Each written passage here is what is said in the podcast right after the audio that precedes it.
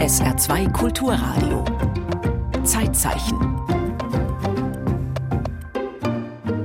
Stichtag heute. 2. Februar 1954, der Todestag von Hella Vuolijoki, finnische Kommunistin, Schriftstellerin, Journalistin und Politikerin. Arvoisat radiokuuntelijat, jätettyäni työni Yleisradion pääjohtajana tahtoisin mielelläni sanoa muutaman sanan jäähyväiseksi kuuntelijoilleni. Das war Finnisch. Eine Tonaufnahme von Hella Vuolijoki aus den 1940er Jahren. Als der deutsche Dichter Bert Brecht vor den Nazis floh, fand er 1940 in Finnland bei ihr Unterschlupf, bevor er dann weiter in die Sowjetunion und schließlich in die USA emigrierte. Hella Vuolijoki eine Schriftstellerin, mit der er gemeinsam ein Theaterstück geschrieben hat, Herr Puntila und sein Knecht Matti. Aber Wurlioki war mehr. Eigentlich gar keine gebürtige Finnin, war sie die erste Frau, die es als Unternehmerin in Finnland zur Millionärin gebracht hatte. Dabei war sie überzeugte Kommunistin, zwischendurch deshalb auch im Gefängnis. Nach dem Krieg wurde sie Direktorin, bei uns würde man sagen Intendantin des nationalen finnischen öffentlich-rechtlichen Radios Yle. Aus deutscher Sicht ist also bemerkenswert, was sich damals in Finnland getan hat. Schon 1945 hatte das Land eine Intendantin seines nationalen öffentlich-rechtlichen Senders. Eine Frau an entscheidender Stelle, wenn es um die wichtigste Institution im Land ging, die Informationen und Kultur bis jenseits des Polarkreises vermittelte. Aber natürlich war Finnland kein Modernisierungswunderland, sondern ebenfalls widersprüchlich. Und obwohl es damals dem deutschsprachigen Raum in vielem weit voraus war, gab und gibt es natürlich auch Gegensätze. Die Gleichzeitigkeit vieler Aspekte. Das galt für Hella Wohl-Joki ganz genauso. Sie stammte eigentlich aus Estland. Am 22. Juli 1886 wurde sie als Hella Murik in der kleinen Gemeinde Helme geboren, rund 2000 Einwohner. Eine Provinzgemeinde, aber immerhin. Ihre Familie gehörte zum Bildungsbürgertum mit den Berufen Rechtsanwalt und Lehrer. Im Baltikum wuchs man damals dreisprachig auf.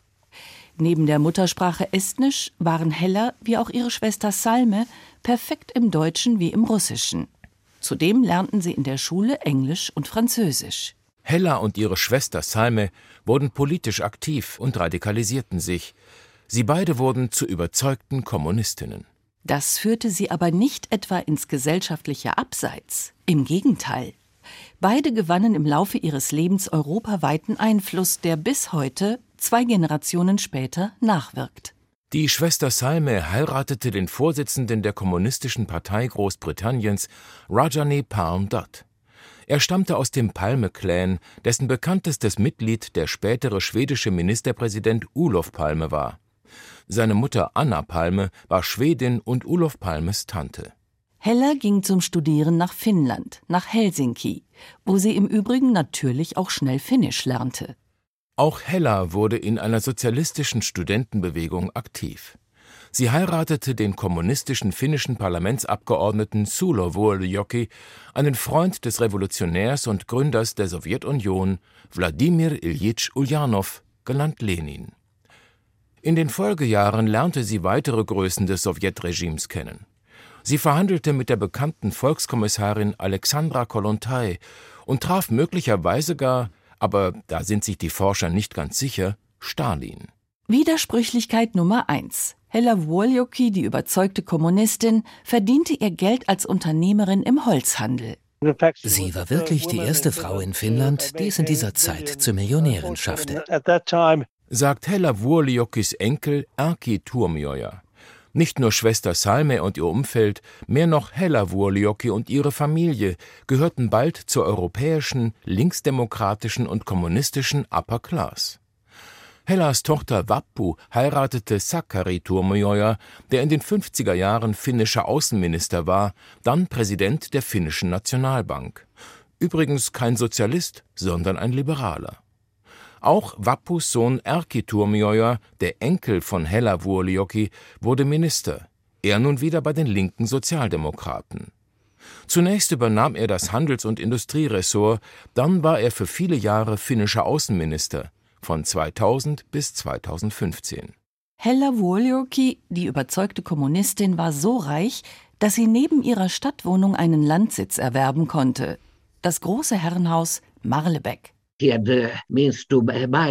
Sie hatte die Mittel, ein Herrenhaus zu kaufen, in das sie bemerkenswerte Leute aus Finnland, aber auch aus dem Ausland einlud.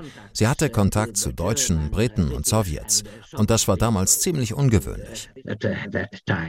So Hannu Rikonen, Kulturwissenschaftler von der Universität Helsinki. Ihren Überzeugungen blieb sie also trotz ihres Reichtums treu. Aber Rikonen charakterisiert mit seinem Hinweis auf die illustren fremden Gäste in Marlebeck auch die andere Seite Finnlands, wo solche Gäste ungewöhnlich, ja fremd und irritierend erschienen. Vor allem bei der Landbevölkerung herrschten bis Mitte des vergangenen Jahrhunderts teilweise noch archaische Zustände. Auslandsreisen waren für viele Finnen unmöglich, und das Leben ohne Kontakt zu Fremden lief nach jahrhundertealten Traditionen ab.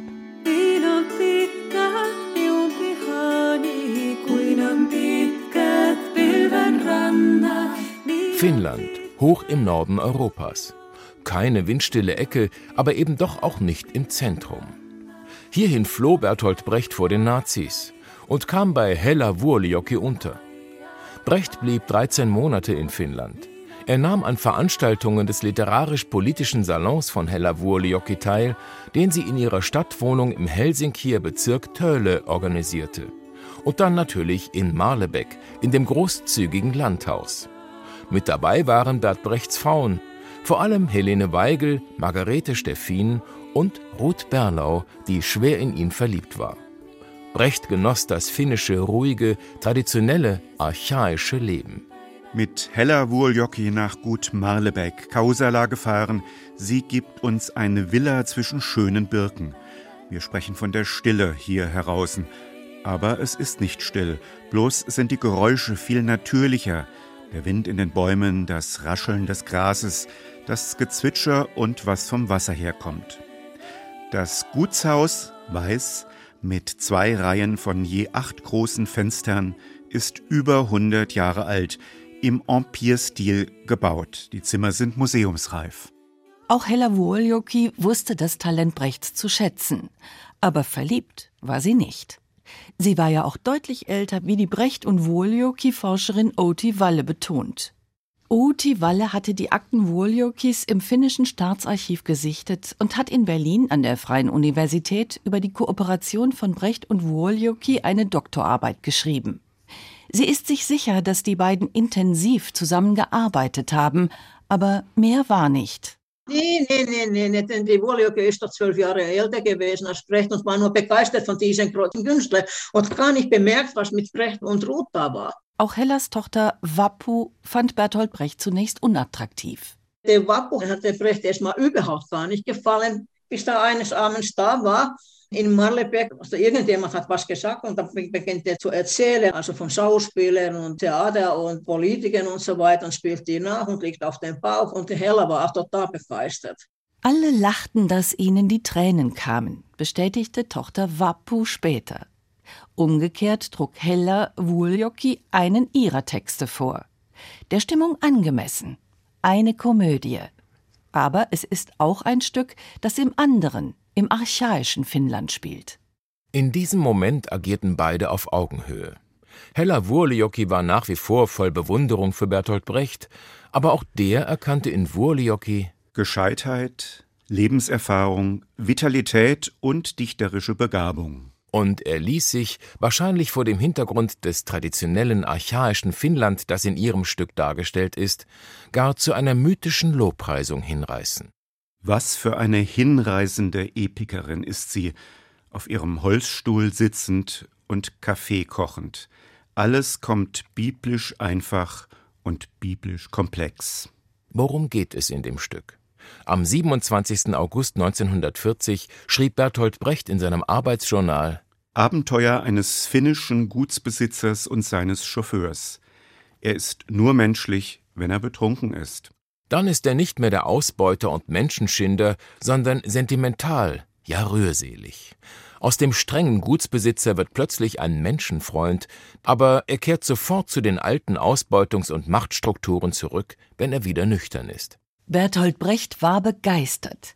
Das war ein literarischer Stoff ganz nach seinem Geschmack, ein Thema, das ihn absolut ansprach. Und dann erfuhr Brecht noch etwas. In Finnland war ein Theaterwettbewerb ausgeschrieben. Da könnte man sich doch mit diesem Text bewerben. Hella Vuoljoki hatte sich drei Jahre zuvor schon einmal an einem solchen Wettbewerb beteiligt und sogar einen Preis gewonnen. Warum sollte das nicht wieder funktionieren? Die haben das doch mit diesem Wettbewerb geschrieben. Und für Brecht ist das auch, ich meine, erstmal hatte natürlich die Möglichkeit, ein Stück davon zu machen und das Geld wäre auch nicht ungewollt gewesen. Das Stück und die Idee gefielen Brecht, formal schien es ihm aber nötig, noch zu feilen, um im Wettbewerb erfolgreich zu sein. Man einigte sich auf folgendes Vorgehen. Hella Vuoljoki diktierte ihr Stück auf dem Divan ruhend an Margarete Steffin, die mit dem Stenoblock neben ihr saß. Das Diktat sollte dann Brecht als Steinbruch dienen. Er wollte an dem Stück arbeiten. Nicht zuletzt wegen des Wettbewerbs nahm er die Sache sehr ernst. Sie hat es nun mir diktiert und mit einer erstaunlichen Kenntnis des Deutschen. Es ist ein großes Gedicht. Das große Gedicht, das erfolgreiche Theaterstück, das, so einigen sich die beiden, in der Endfassung dann jeweils hälftig und damit gerecht aufgeteilt von beiden stammen sollte, war das Drama Herr Puntila und sein Knecht Matti. Weltweit ein großer Erfolg, auch wenn der in der Regel nur Brecht zugeschrieben wird und Hella Wurliokis Anteil etwas unterging. Immerhin, die Hälfte der Tantiemen fließt noch heute nach Finnland zu Hellas Nachfahren. Aber umgekehrt war auch klar, als das Stück in Zürich aufgeführt wurde, wirkte der Name Brecht als Zugpferd. Hella Wurlioki war dort eher unbekannt. Dennoch, sie hat ihm das offenbar nie nachhaltig verübelt. Umgekehrt hat auch Bertolt Brecht Hella Wurlioki verziehen. Denn sie wollte manche der Änderungen Brechts nicht mittragen. Um das Theaterstück beim finnischen Wettbewerb einreichen zu können, musste sie es wieder ins Finnische zurückübersetzen. Aber sie machte mehr. Sie korrigierte auch Brechts Überarbeitungen, so dass die eingereichte Fassung wieder eher ihrer eigenen Urfassung entsprach. Das Autorenduo Wurlioki Brecht ging dann bei der Preisverleihung leer aus. Finnland, hoch im Norden Europas. War Hella Wurlioki bei aller Weltläufigkeit schließlich doch mehr als gedacht im traditionellen Leben verhaftet? Fest steht, Hella Wurlioki war eine vielschichtige, clevere Persönlichkeit. In der Endphase des Krieges kam sie sogar ins Gefängnis, weil sie angeblich einer sowjetischen Agentin Unterschlupf gewährt hatte. Wie sie mit dieser Situation umging, das beweist Größe. Erki Turmioja ich glaube nicht, dass es sie wirklich sehr beeindruckt hat. Sie wurde nicht wirklich zum Tode verurteilt. Ihr wurde die Todesstrafe angedroht. Aber das Urteil lautete lebenslange Haft. Sie sagte, dass dies wohl nur für die Lebensdauer des Kriegsregimes galt. Und ihr wurde anvertraut, dass sie zusammen mit anderen politischen Gefangenen nach Kriegsende freigelassen würde. Und sie konnte nicht an einen deutschen Sieg glauben. Nach dem Krieg kam es in Finnland dann in der Tat zum Elitenwechsel. Die Linke war sogar an der Regierung beteiligt. So wurde Hella Wuoljoki, gerade eben noch inhaftiert, zur Rundfunkintendantin befördert. Der letzte große Gegensatz in ihrem Leben. Was bleibt? Eine mutige, clevere Frau, unerschrocken, eine kommunistische Unternehmerin, und auch wenn Bertolt Brecht zumindest an einem gewissen Punkt, als man den Wettbewerb nicht gewonnen hatte, das vielleicht etwas anders gesehen haben mochte, eine erfolgreiche und sprachmächtige Dichterin. Hanno Rikonen eine solche Zusammenarbeit zwischen bemerkenswerten Schriftstellern, das ist nicht alltäglich. Im Zeitzeichen erinnerten Petra Schirmann und Hans Gießen an die finnische Kommunistin, Schriftstellerin, Journalistin und Politikerin Hella Wuolioki, die vor 70 Jahren gestorben ist. Zeitzeichen am Montag über Andreas Papandreou, ehemaliger Ministerpräsident Griechenlands.